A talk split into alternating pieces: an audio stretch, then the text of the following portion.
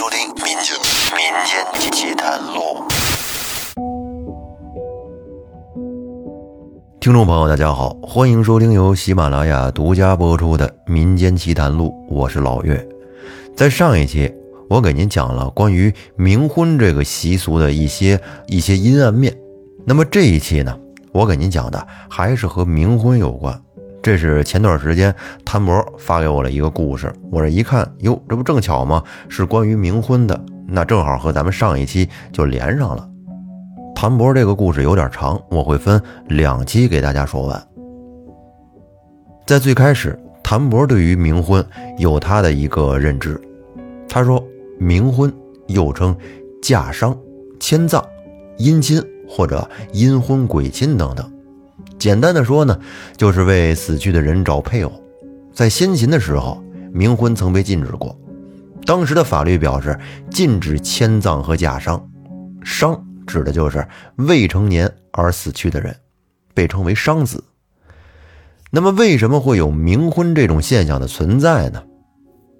在古代的时候，因为人们平均寿命都不长，医疗条件相对比较落后，有些人还很年轻就离世了。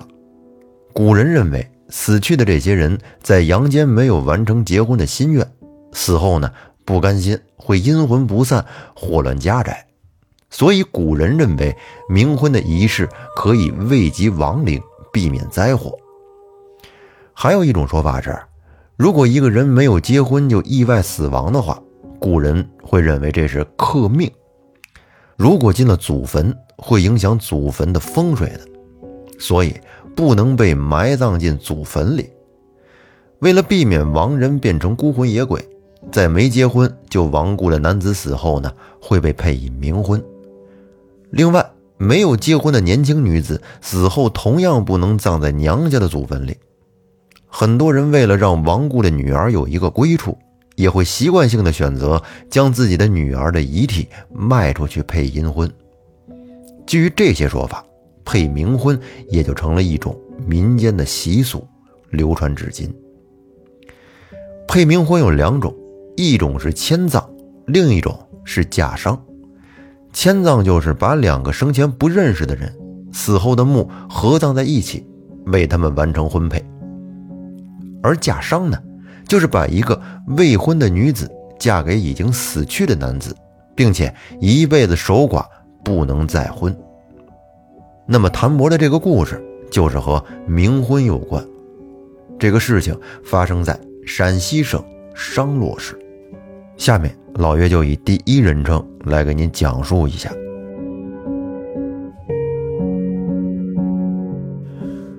说起冥婚，让我想起了宋哥之前给我介绍了一个人。记得那是一天下午的时候，我刚到公司，还没来得及放下包呢，我店门外。走进来两个人，我转头一看，是宋哥，跟他一起进来的是另外一个穿着朴素、看样子跟退休老大爷差不多，但是一脸贵气，显然这个人的身份不低。宋哥一进门就微笑着说：“哎呦，小谭，刚才在后面都喊你半天了，我这专门带了位贵人来找你了。”我扭头看着宋哥说：“不好意思啊，哥。”我刚没听到，你们随便坐啊，我把包放里面去。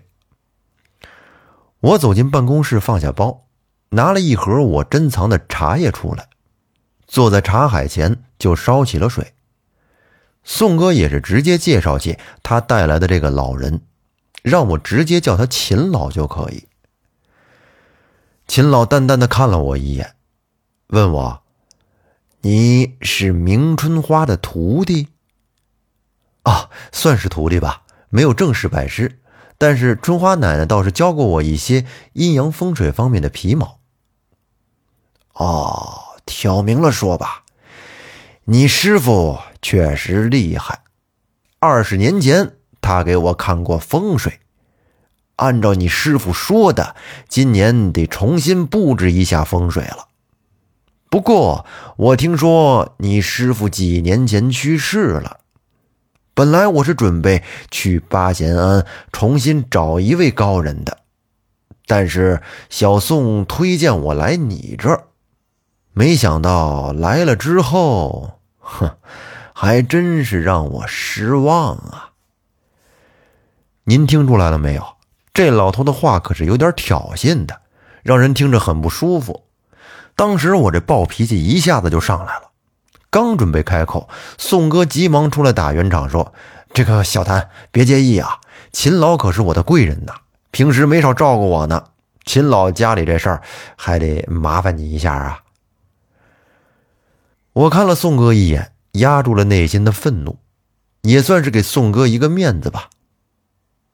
我拿起桌上的烟盒，抽出一支，自顾自的点着了，吸了一口，说：“您说事儿。”秦老也是有点不耐烦的，给宋哥使了个眼色，示意要拿出什么东西来给我。然后只见宋哥从手包里拿出了几张照片来。这几张照片是航拍的，拍的是一个山上的坟墓。不得不说，从照片上看，这块阴宅的风水还真不错。左倒右水，一乾三运九乾坤，毫无疑问，这是一个十分罕见的麒麟穴。古时候，只有王侯将相才有资格葬在这种风水宝地里面，所以。有一些盗墓贼找墓穴，为什么这么准？其实都是根据类似这样的风水宝地来确定墓穴位置的。但是这个麒麟穴前面隐约的有一个缺口，而这个缺口是最近才开始形成的，这是一个不好的信号。麒麟穴的气数一般是一个甲子，也就是六十年。而这六十年中又分上中下三元气节，每元气节为二十年。那这个缺口是什么意思呢？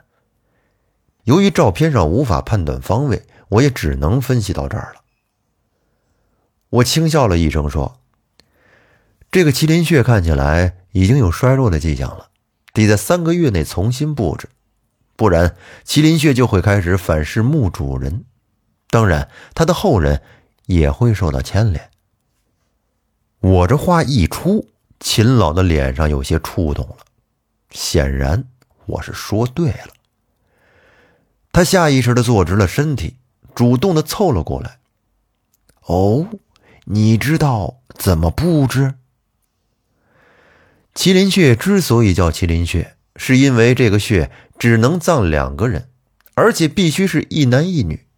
男的在左边为奇，女的在右边为临。左引地水而入右，右引天火而转左。穴位东南西北四个方位必须布置五行颠倒阵，改为两木两土，中位为金，由此而得五行相生。如果我猜的不错的话，这个墓这个墓碑是在墓穴的侧面吧？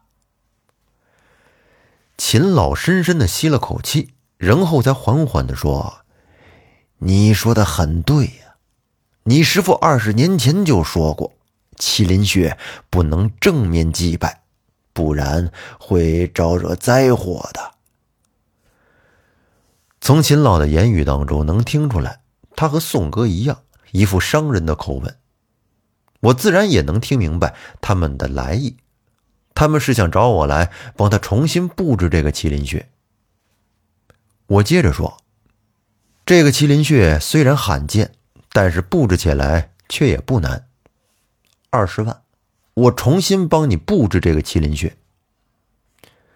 说完这句话，我就有点后悔了。能让宋哥点头哈腰的人，二十万对他来说肯定不算什么呀。但是人家未必能给呀。在秦老眼里，我只是一个乳臭未干的小毛孩宋哥他们圈子里那些人，我多少还是了解一点的，都是一些无利不起早的主。我之所以这么说，主要原因还是我之前负责的一个贫困户最近患上了癌症，手术加后续治疗需要至少得二十万。他们的日子才刚稍微有点起色，这又来了这么个噩耗。这二十万对他们来说简直犹如天文数字一般。最近我满脑子里想的都是这个事儿，这不一着急就脱口而出了。秦老看了宋哥一眼，又把目光看向了我。我是面不改色的看着他。哎呀，这二十万，你师傅当年也只收了我两百块，你这未免也……还没等我开口，宋哥或许已经是猜到了我要这二十万的用途是什么，急忙说：“哎呀，秦老啊，老薛之前那事儿您还记得吗？差点命都没了，最后还是小谭去给解决的。再者说了，小谭要这二十万也是为了我们公益事业。”您老就当做善事了吧，回头让小谭给您这边好好做做宣传，您这不是既尽了孝又得了名吗？秦老听了这话，马上脸色一变，说：“你说的这叫什么话？尽孝是做人的基础嘛？一个人怎么能没有孝心嘛？我们赚这么多钱干嘛？取之于民，用之于民，对不对？二十万就二十万，那……”我们什么时候动身呢？秦老对着宋哥说到一半，又看向我问了一句：“果然呢，物以类聚，人以群分。”秦老这话说的真是冠冕堂皇。我说：“随时可以走。”秦老说：“那好，明天一早让小宋来接你。”秦老说完就转身往外走。而宋哥则是一边跟我道别，一边迁就着秦老走出了我的店门。第二天一早，宋哥已经早早的在我们家楼下等我了。我急忙洗漱完，背上包就下楼上了宋哥的车。一上车，宋哥递给我俩包子和一杯豆浆，说：“路远呢，兄弟，得两个多小时车程呢，先吃两口垫吧垫吧。一会儿到了地方，秦老会好好招待咱们的。”我接过包子，问了句：“哥，这秦老什么来路？”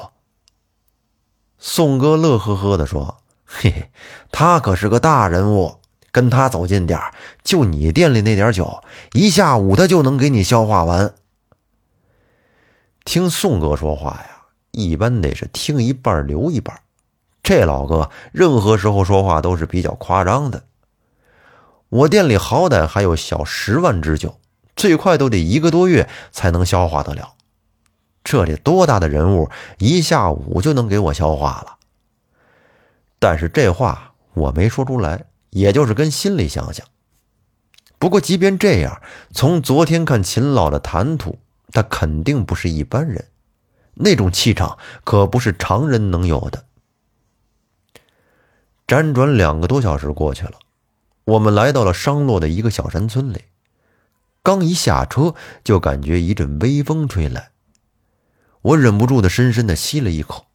不得不说，这山里的空气是真好。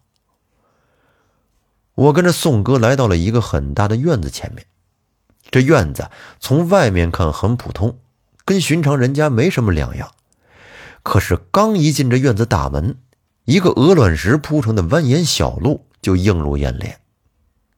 路两边无数个拴马桩蹲得密密麻麻的，中间还掺杂着很多松柏。显然，这个院子的主人可不是一般人。我跟在宋哥后面继续往前走，大概一分钟左右，宋哥带我来到了一个小平房。这房子上面爬满了藤蔓。一进房门，我就有点懵了。是清一色的红木家具，个个看起来都价值不菲。秦老就坐在中间的一个罗汉床上，看我们进来，连忙向我们招手：“哟，你们来了，自便吧。等我写完这几个字儿。”我微笑着向秦老打招呼。宋哥突然说：“谭儿，我带你去参观参观吧。这里是秦老的一个小博物馆。”整个院子占地面积有六十亩地，咱们陕西历史博物馆有很多文物都是找秦老借的。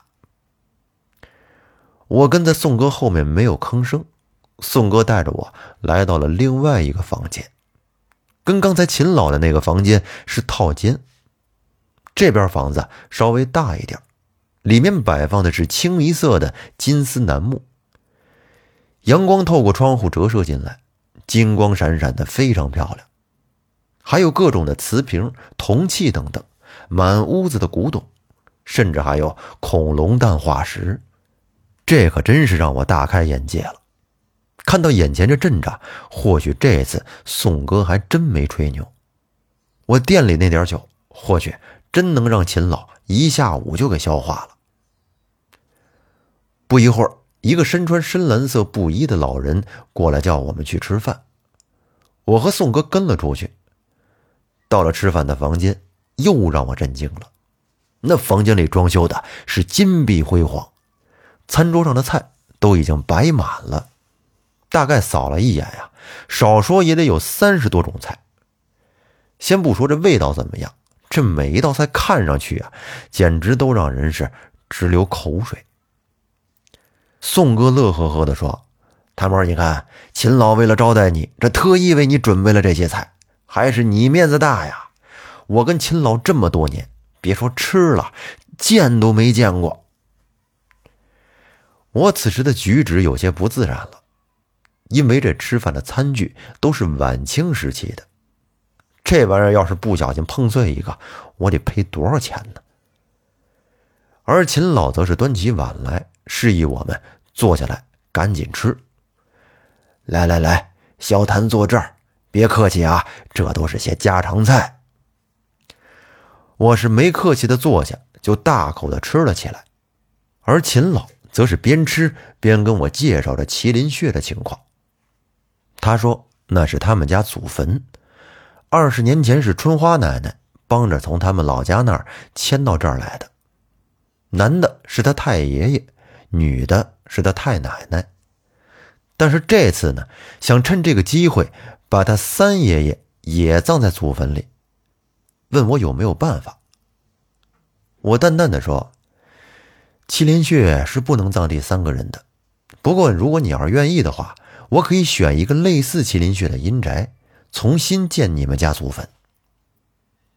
秦老看着我，点了点头，没说话。